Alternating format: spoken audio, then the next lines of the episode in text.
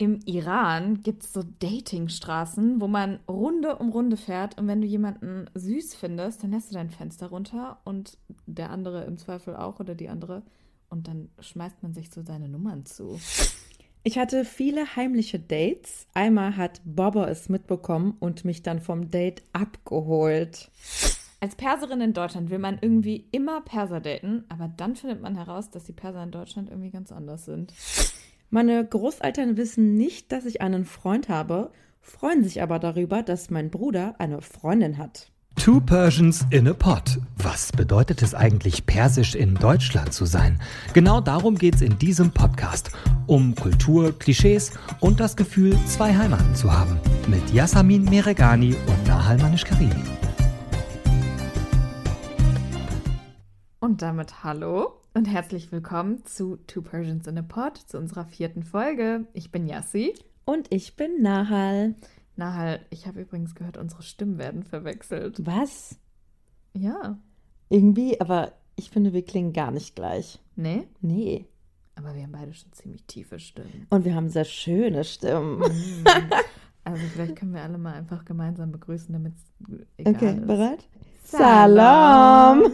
So, jetzt sind doch alle wach.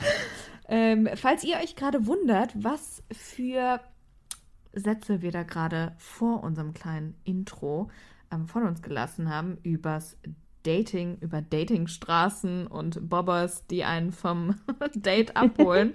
wir haben auf Instagram euch gefragt, ähm, was ihr für Erfahrungen beim Dating mit Iranern oder beim Dating im Iran gemacht habt. Und das waren die Antworten, die da rauskamen.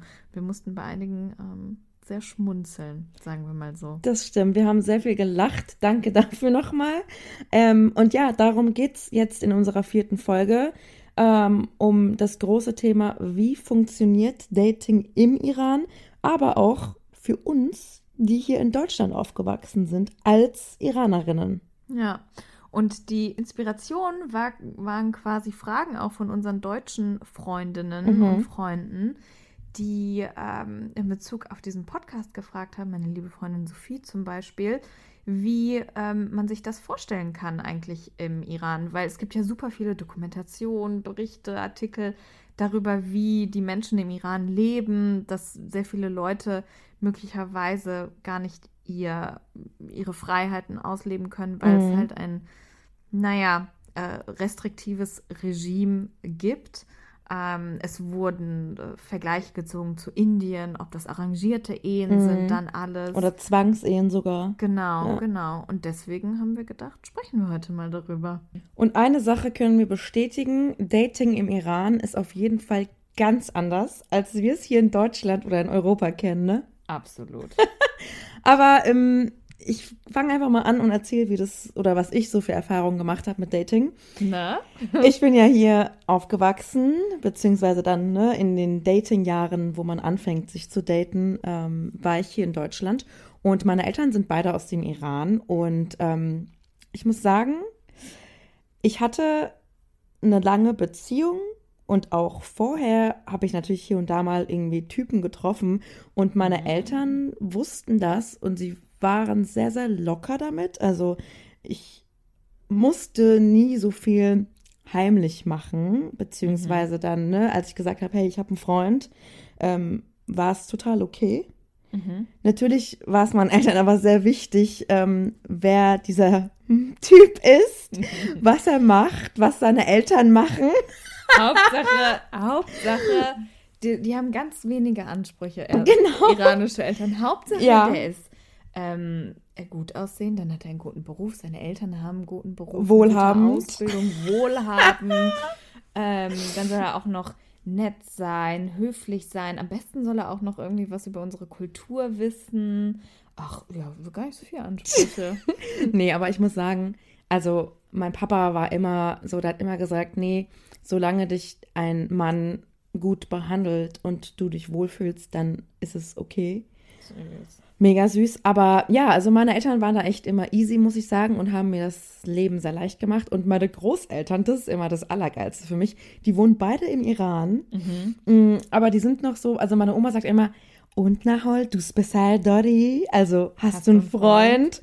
Ähm, weil sie will, sie sagt immer, genieß dein Leben, solange du jung bist und mhm. solange du keine Verpflichtungen hast und so von wegen, ja, go, mach, enjoy. Ist das die Botox-Oma? Das ist die Botox-Oma. Hammer. Mega geil und ich liebe sie dafür, weil es hätte ja auch sein können, dass die total streng sind und sagen, was, du datest dich oder du hast einen Freund, bevor du verheiratet bist, geht gar nicht.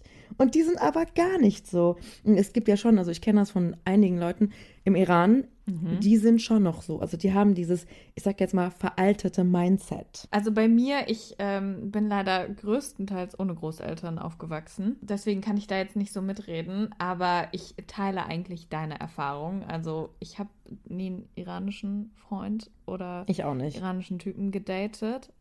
Und da ist dann tatsächlich der einzige Punkt so gewesen, wo so meine Tanten, aber auch meine Mama mal gesagt hat, warum denn nicht? Mhm. Das ist doch alles irgendwie viel einfacher, weil der kennt die Kultur mhm. und ist vielleicht ein bisschen ähnlich und so. Und jetzt in den letzten Jahren, ich bin ja schon ein bisschen älter. Ach, Quatsch. ja, sie. Ich bin 30 jetzt, ist okay. Nein, aber so in den letzten Jahren tatsächlich so meine Tanten haben so dieses ähm, diese Rolle übernommen, wo mhm. du jetzt sagst, so, das könnten so typisch Großelternsprüche sein, so von wegen so, ja, sie, warum, äh, warum hast du denn jetzt nicht mal endlich einen mhm. Typ und warum willst du nicht mal heiraten? Wir wollen eingeladen werden auf die Hochzeit. Ich habe letzte Woche mit meiner Tante gesprochen und sie so, ja, sie, ähm, so, so, richtig, so richtig fordernd. Äh, wann heiratest du endlich? Ich so, Rolle schon, also Tante, so keine Ahnung. Und da meinte sie auch so, ja, Hauptsache der ist nett, Hauptsache der hat ein bisschen Geld, Hauptsache der ist ausgebildet, kommt aus einer guten Familie und sieht gut aus und so. Aber so sieht gut aus muss ja für dich so sein. Ja, und das ich stimmt. so, ja, gar nicht, gar nicht wenig Ansprüche, ne? Ja, mein Opa hat auch letztens gesagt, wann ähm, Natije Midi, also wann bekommst du endlich Nachwuchs. Kinder, genau, Nachwuchs, dass ich noch deine Kinder erlebe. Und genau. ich war so, genau. ähm, ich brauche halt erstmal ein Freund oder ein Mann. Ja. Weg von uns. Ja, das schnell. Glaube ich, das ist, glaube ich, nicht so interessant. Es geht ja eigentlich um das Oberthema Dating. Und äh, Dating im Iran spielt deswegen eigentlich auch so eine große Rolle, weil äh, im Iran einfach prozentual so unglaublich viele junge Menschen leben. Also wenn man es mit Deutschland vergleicht, einfach kompletter Unterschied. Ich habe ähm, Zahlen rausgefunden. 2020, also vor zwei Jahren, waren knapp 25 Prozent der gesamten Bevölkerung, und das sind auch über 80 Millionen, äh, zwischen 0 und 14 Jahre alt. Mhm. Und ungefähr so 69 Prozent zwischen 15 und 64. Also eine krass, krass junge Bevölkerung. Ja. Ganz anders halt als hier in, in Deutschland. Und das ist ja, würde ich jetzt mal sagen, der größte Teil dieser Bevölkerung ist ja auch in einem Alter, wo Dating eine Rolle spielt. Mhm. Aber so klassisches, in Anführungszeichen, Dating, wie wir das hier aus Europa, aus Deutschland kennen, ist halt eigentlich nicht erlaubt.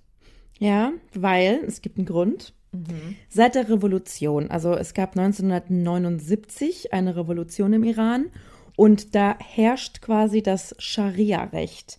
Das bedeutet, dass man nicht dieses offene, klassische Dating, was wir hier machen, also einen Freund haben, auf offener Straße zeigen oder zum Beispiel Homosexualität, das darf man da alles gar nicht, ja. Also dann gibt es verschiedene Strafen, wenn mhm. das die Polizei oder die Sittenpolizei, dazu kommen wir später, ähm, wenn die das aber sehen auf offener Straße, dann gibt es zum Beispiel für Sex vor der Ehe Peitschenhiebe. Kannst mhm. du es glauben?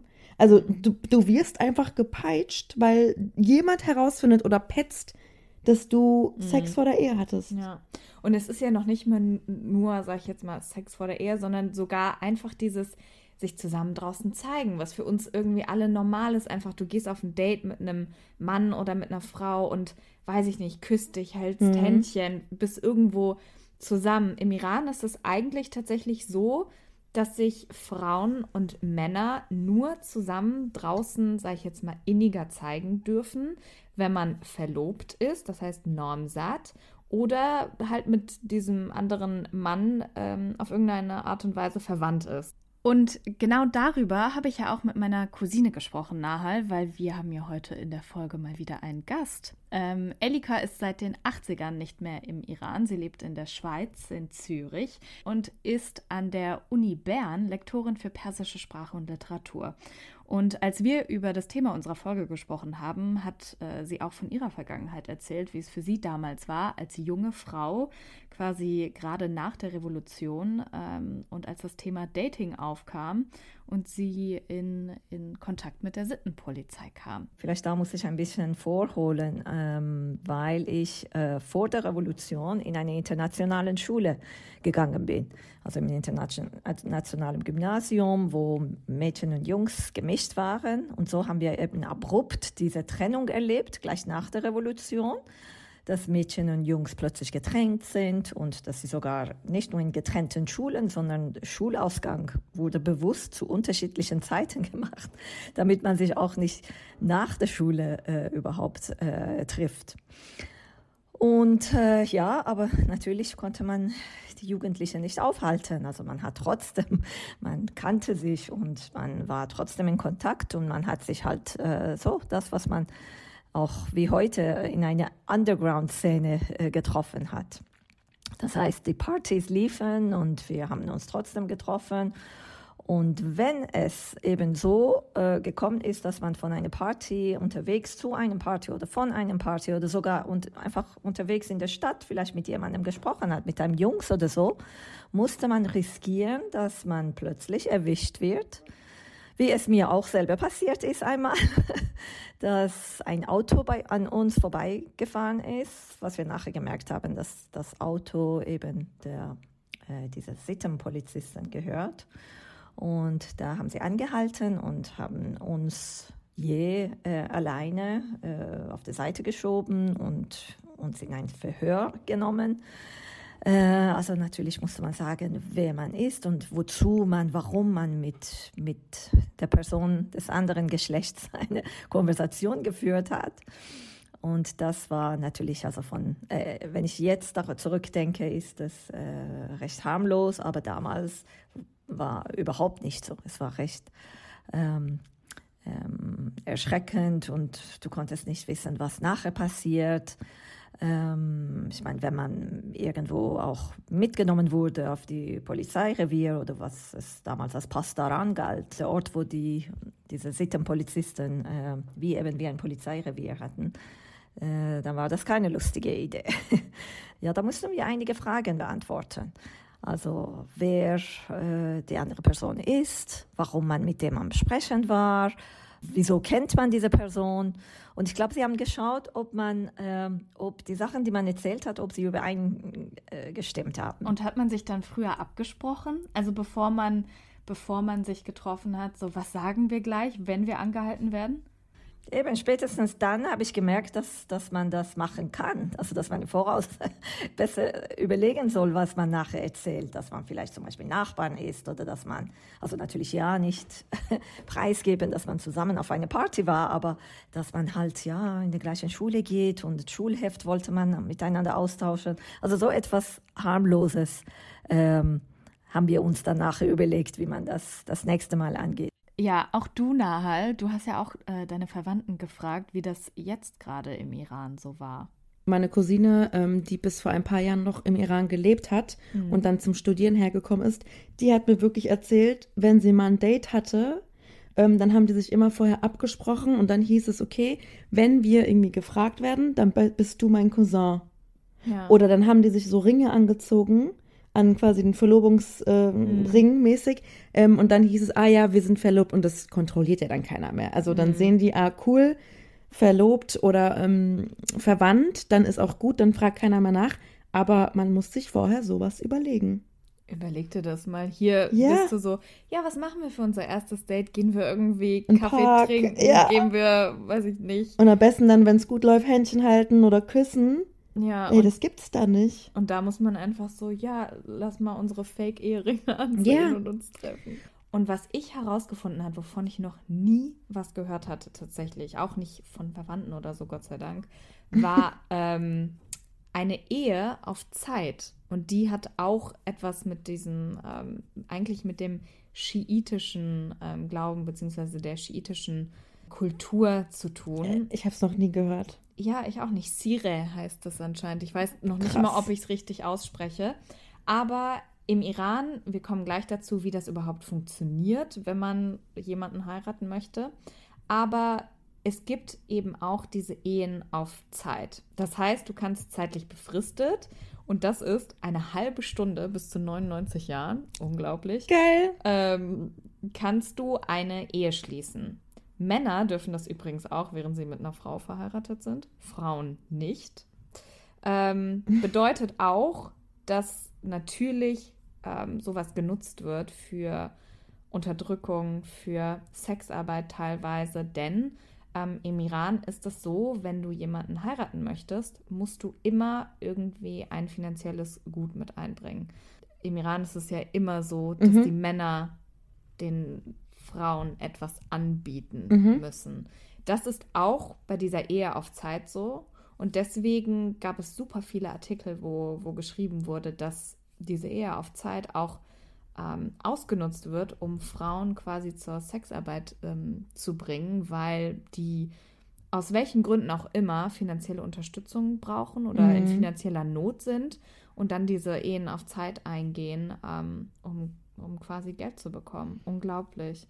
Ähm, und in dieser, in dieser Ehe wird halt alles irgendwie festgehalten. Also die Länge der Eheschließung, welcher, also wie hoch der Geldbetrag ist, die, den der Mann der Frau zahlen muss.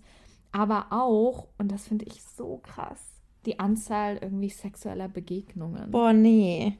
Unglaublich. Das sind jetzt, sage ich jetzt mal, glaube ich, extreme Beispiele, wie, wie Dating auch laufen kann. Aber wie läuft das eigentlich ab? Ist eigentlich Rostegori, ne? Genau. Rostegori heißt ähm, quasi Interesse an der Braut verkünden. Mhm. Und das ist so der Four-Step, ähm, bevor man sich quasi verlobt, ne? Ja, eigentlich Kann schon. man so sagen. Ja. Also sprich, ein Iraner, eine Iranerin, ähm, weil gleichgeschlechtliche Ehen sind dort nicht anerkannt, also Richtig. müssen wir auch gar nicht äh, gendern in dem Fall. Ein Iraner, eine Iranerin lernen sich kennen und ähm, merken, wenn sie irgendwie Dates haben, dass es auf was Ernstes hinauslaufen soll. Oder sie wollen einfach einander näher kommen und Mhm. dann müssen sie ja heiraten, weil es einfach nicht anders erlaubt ist per Gesetz. Ja. So, wie das in Realität abläuft. Das ist anders, manchmal aber anders. ja. Aber grundsätzlich muss es dann eigentlich so sein, dass ein Mann Khostegori macht, also Interesse an der Braut verkündet. Mhm. Übrigens, Frauen sind ab 13 Jahren im Iran ähm, heiratsfähig.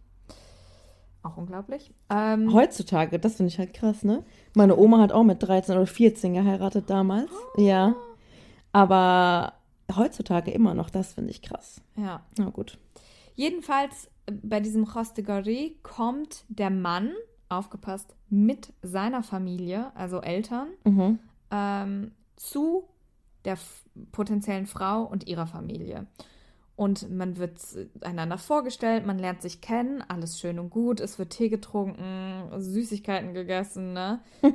Aber in diesem Kennenlerngespräch wird auch knallhart verhandelt und sowas, was wir eigentlich als Ehevertrag kennen würden. Ja. Ähm, und ein ganz, ganz großer Aspekt, der da verhandelt wird, ist das sogenannte Mehri.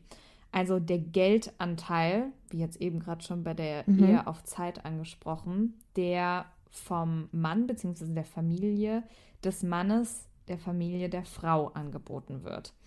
Und dieser Geldanteil ist jetzt nicht irgendwas, was der Mann einfach mit in die Ehe bringt, sondern das ist der Geldanteil, der der Frau zustehen würde, wenn sich die Ehe auflösen würde. Mhm. So, und jetzt ist es so, und ich habe tatsächlich auch aus einem Bekanntenkreis ähm, kürzlich gehört, dass diese Verhandlungen auch teilweise ähm, sehr, sehr krass ablaufen. Das heißt, wenn ein Mann und seine Familie der Frau und ihrer Familie zu wenig bieten, ähm, ist das erstens respektlos, wird Mhm. das äh, gehandelt. Und es kann halt auch sein, dass die Verhandlungen scheitern. Also, dass die Familien, dass die Eltern, sage ich jetzt mal, nicht übereinkommen und es dann so ist, dass die Eltern zum Beispiel von der Frau sagen, so, nee, du kannst diesen Mann nicht heiraten, weil der bietet uns zu wenig Geld. keine Ahnung, der, wir wollen zehn Goldmünzen haben und die bieten aber nur fünf und wir kommen dann nicht überein und Mhm. dann kannst du eigentlich nicht heiraten. Aber meistens ist es ja auch so, dass ähm, wenn man einen potenziellen Verlobten oder eine potenzielle Verlobte in Sicht hat, dass es im Iran schon wichtig ist, dass die von einer, ich sage jetzt mal, von einem Niveau, von einer Klasse, weißt du, was ich meine? Von einer Gesellschaftsschicht kommen. Das heißt, dass die Geldbeträge ja relativ dann gleich oder die Familien sich einig sein müssten. Müssten, aber es kann auch Gibt sein, auch anders, Es, klar. dass es nicht so ist. Oder vielleicht, stell dir mal vor, dann kommt da jemand, in de, oder in den du total verliebt bist und der kommt mit seiner Familie und dann verstehen sich irgendwie die Mütter Ja, irgendwie nicht und Streit. keine Ahnung, streiten oder so. Ja. Und dann kannst du diesen Mann ähm, nicht heiraten. Ich finde, das ist einfach so krass. Also, worüber man sich alles Gedanken machen Ja. muss. Ja. Und noch ein Fun Fact: ähm, Bei so einer Rostegori ist es so, dass die potenzielle Verlobte dann Tee bringen muss. Also Aha. sie, die zukünftige, hoffentlich zukünftige Braut, Ja. muss dann ihrem Typen und seiner Familie Tee bringen. Und sie muss das dann ähm, einschenken und dann der anderen Familie rübergeben. Mhm. Und dann wirst du geprüft. Ja, Wie genau. gut du Tee machst. Immer so, Chai Biere, na halb jetzt Chai Biere. Warte mal, musstest du Nein, auch nein. Machen? Nee, aber wenn meine Cousine oder so mich verarschen bei sowas, dann muss ich Choi holen. Okay, okay. Ich wurde bisher noch nicht zum Choi machen geschickt, muss ich ehrlich sagen. Aber Nahol, hast du eigentlich, du hast doch auch noch junge Verwandte im Iran, oder? Nee, also hatte ich bis vor ein paar Jahren, wie gesagt, meine Cousine, aber die sind alle jetzt eigentlich aus dem Iran weg. Echt? Weil Ja. ich habe noch sehr, sehr viele Krass. so Großcousinen und Großcousins. Ja. Ich habe mich bei denen erkundigt, wie das so tatsächlich abläuft. Weil das, was wir jetzt gerade so erzählt haben mit Rostigori, Mhm. Sire, diese Ehe auf Zeit und so, das ist natürlich alles, klingt alles super streng. Aber die Realität, und ich habe mich wirklich erkundigt jetzt, Ja. die letzte Woche, scheint eine komplett andere zu sein. Also vielleicht ist es dann im Endeffekt doch gar nicht so anders als bei uns in Deutschland. Also, I don't know. Weil weißt du, was ich gehört habe? Hm?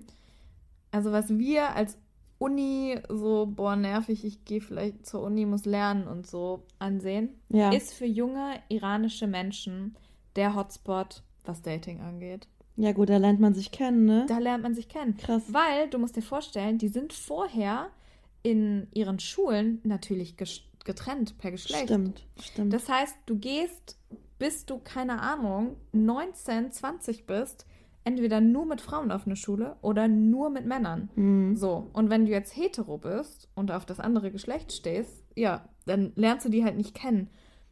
Außer es sind halt, ne, natürlich irgendwie Familienfreude und so weiter. Aber in der Uni, hat mir eine Verwandte erzählt, ist so der erste Augenblick, wo du das andere Geschlecht irgendwie nochmal intensiver kennenlernst, Mhm. weil ihr zusammen studiert, weil ihr zusammen Zeit verbringt und so weiter. Und an der Uni selbst, meinte sie so, ist wie so eine krasse Parallelwelt. Oh Gott. Ja. Da werden dann auch bestimmt so Nummern ausgetauscht und ne, heimlich zugesteckt und so. Nicht nur Nummern ausgetauscht. Oh mein weißt du, was sie mir Gott. erzählt hat? Es wird getrunken, es werden Partys gefeiert, es wird sogar noch mehr gemacht als nur zusammen gefeiert.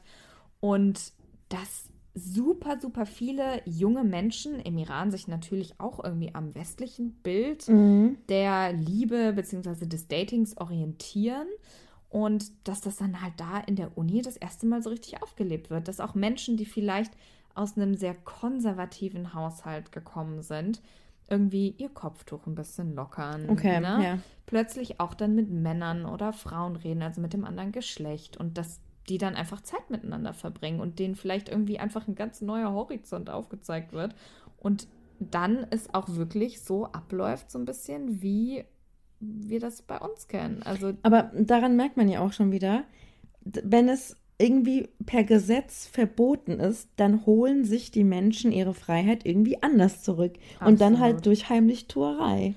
Ich habe auch Berichte gelesen über die Sittenpolizei tatsächlich.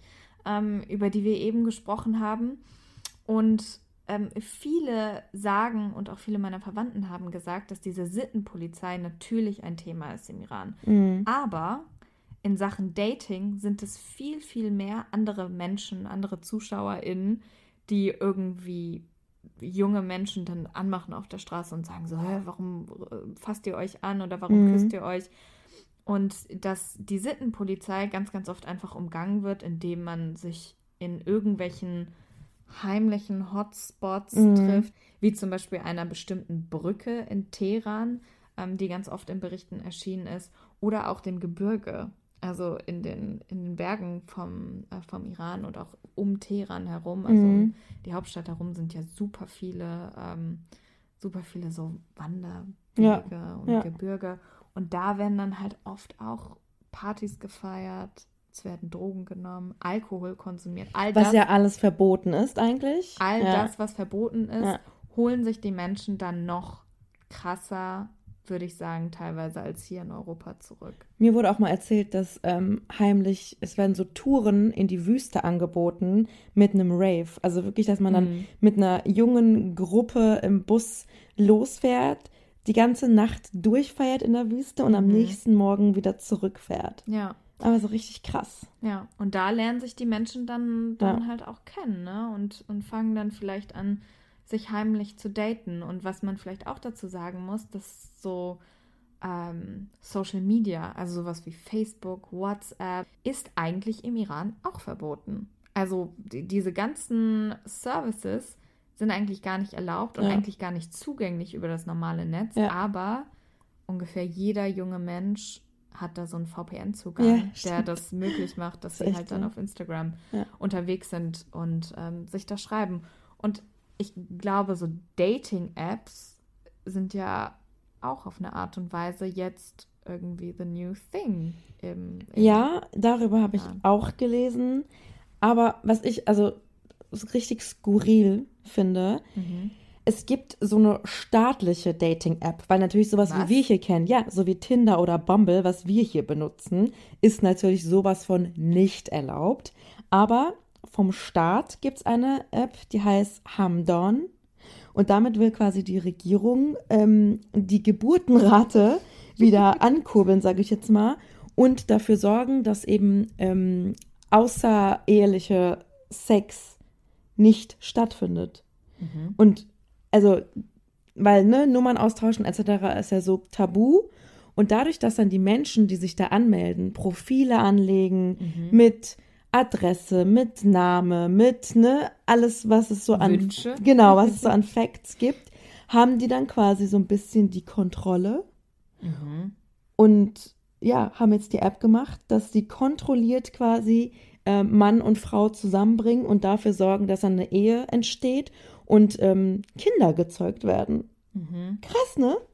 Wahnsinn. Weil es, aber wa warum denn die Geburtenrate? Also es sind doch so viele junge Menschen schon da. Ja, aber anscheinend ist es so, ähm, also ich habe bei, äh, bei der Deutschen Welle, die Mhm. Nachrichtenseite, äh, gelesen, dass zum Beispiel 1971 lag die Geburtenrate bei 6,6 Kindern pro äh, Frau, sage ich jetzt mal, pro Familie. 6,6. Mhm.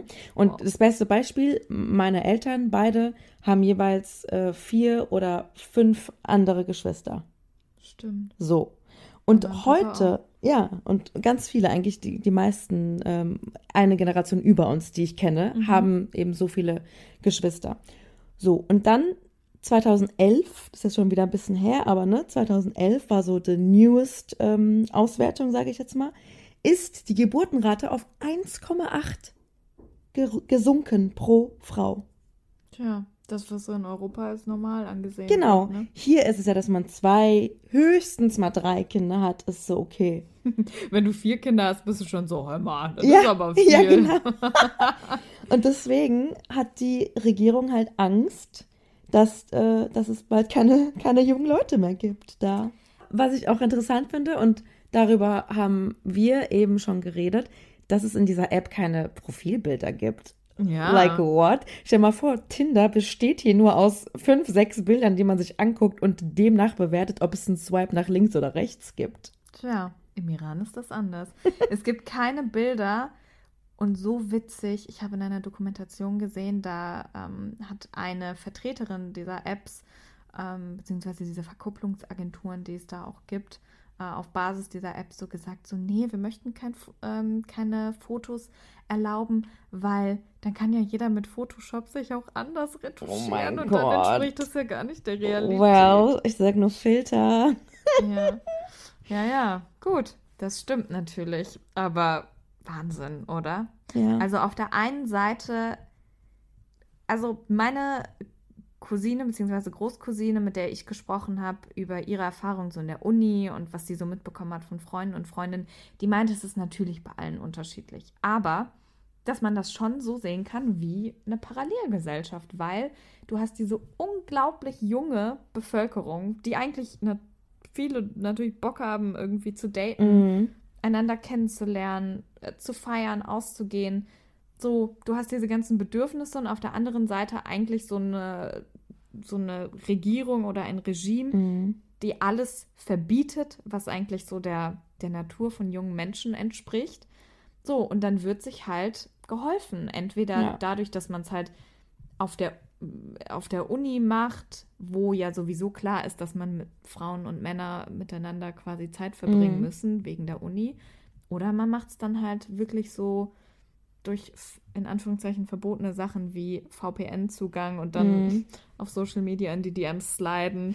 ähm, oder eine Sache, die wir ja ganz am Anfang erwähnt haben, die ja auch Teil eurer Einsendung war, war ja diese Datingstraße im Iran. Also vom Prinzip, ich fahre rum mit dem Auto, sehe jemanden, den ich süß finde und gebe ihm oder ihr meine Nummer und ähm, der Gegenüber halt auch. Und ich glaube, das müssen wir nochmal erklären, weil es gibt tatsächlich bei Google Maps Straßen in Teheran zum Beispiel, die manchmal komplett rot angezeigt werden. Nicht, weil so viel Stau wegen Berufsverkehr in der Millionenstadt ist, sondern quasi Datingverkehr. Äh, das Ganze nennt sich Door Door und auch das hat Elika mir erklärt. Also das Phänomen Dor-Dor kommt vom Verb Dorsadan und das heißt eigentlich wie eine Runde drehen. Und ähm, das ist, was jetzt seit einigen Jahren äh, so ein äh, Lieblingshobby von vielen junge Personen geworden ist, weil, äh, wie du das ja auch weißt, äh, man hat ja nicht die Gewohnheit zum viel äh, zu Fuß gehen. Es hat sich so etabliert, dass man einfach mit schönen Autos, meistens natürlich äh, von den Eltern oder von einer anderen Person, auf Straßen, wo ähm, irgendwie äh, besonders beliebt sind oder so ausgeviertelt sind, herumgefahren ist. Und dann ist es wie ein Sehen und sich sehen lassen.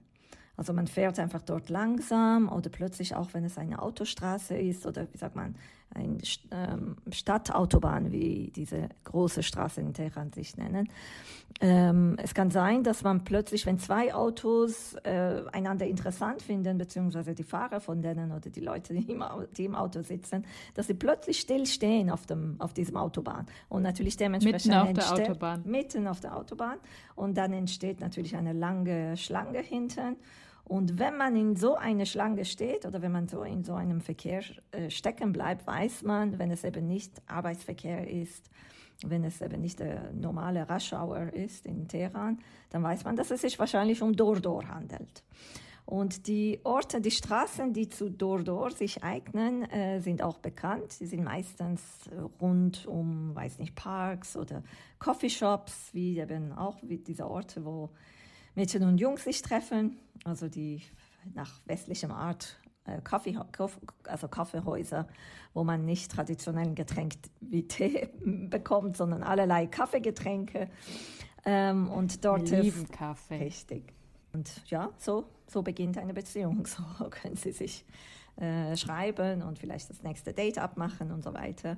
Aber um ähm, äh, so etwas zu erfahren, muss es natürlich ein Ort sein, wo man, wo man sich trifft, wo man denkt, okay, diese Person gefällt mir, äh, ich will die Nummer geben oder holen. Und äh, das ist eben in den Kaffeehäusern oder rund um Kaffeehäusern, äh, während man im Auto sitzt und eben das heißt Dor-Dor. Und ähm, ist es dann so, dass auch da diese sogenannte Sittenpolizei auch rumfährt? Oder ist es mittlerweile so, dass die das einfach durchgehen lassen? Gut, ich bin natürlich nicht mehr so direkt im Bild, weil es ja einige Jahre her ist. Ähm, aber mm, was ich, also ich kann mir vorstellen, dass überhaupt das Ganze im Auto sitzen und jemanden ansprechen oder Nummern gleich durchs Fenster auszutauschen, ist auch schon äh, ein Manöver, damit man, damit er sicher ist, damit du auch schnell auch wieder wegfahren kannst.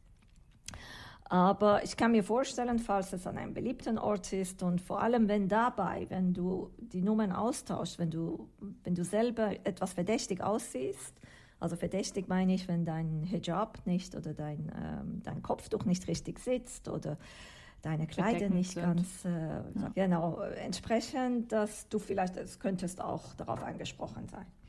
Ähm, aber die Taktik ist, ist gut, weil man eben auch schnell äh, auf Gas legen kann und weg, vom Fleck weggehen kann. Und weg. Ja. Merci, Elika June. Sehr, sehr spannend. ja, bitte, bitte. Sehr gerne geschehen. Ja, Yassi, das war einfach schon die vierte Folge. Krass, ne? Two Persians in a Pod ist jetzt acht Wochen alt. Oh, unser Baby. Unser Baby. Ja, danke auf jeden Fall an diejenigen, die uns auf Instagram ihre Dating-Erfahrung geschickt haben. Wir fanden es sehr interessant. Und sehr witzig auch. Ja, das ich musste stimmt. sehr laut lachen einmal. Ja, danke fürs Zuhören. Ähm, wir hoffen, ihr habt auch was äh, gelernt durch diese Folge.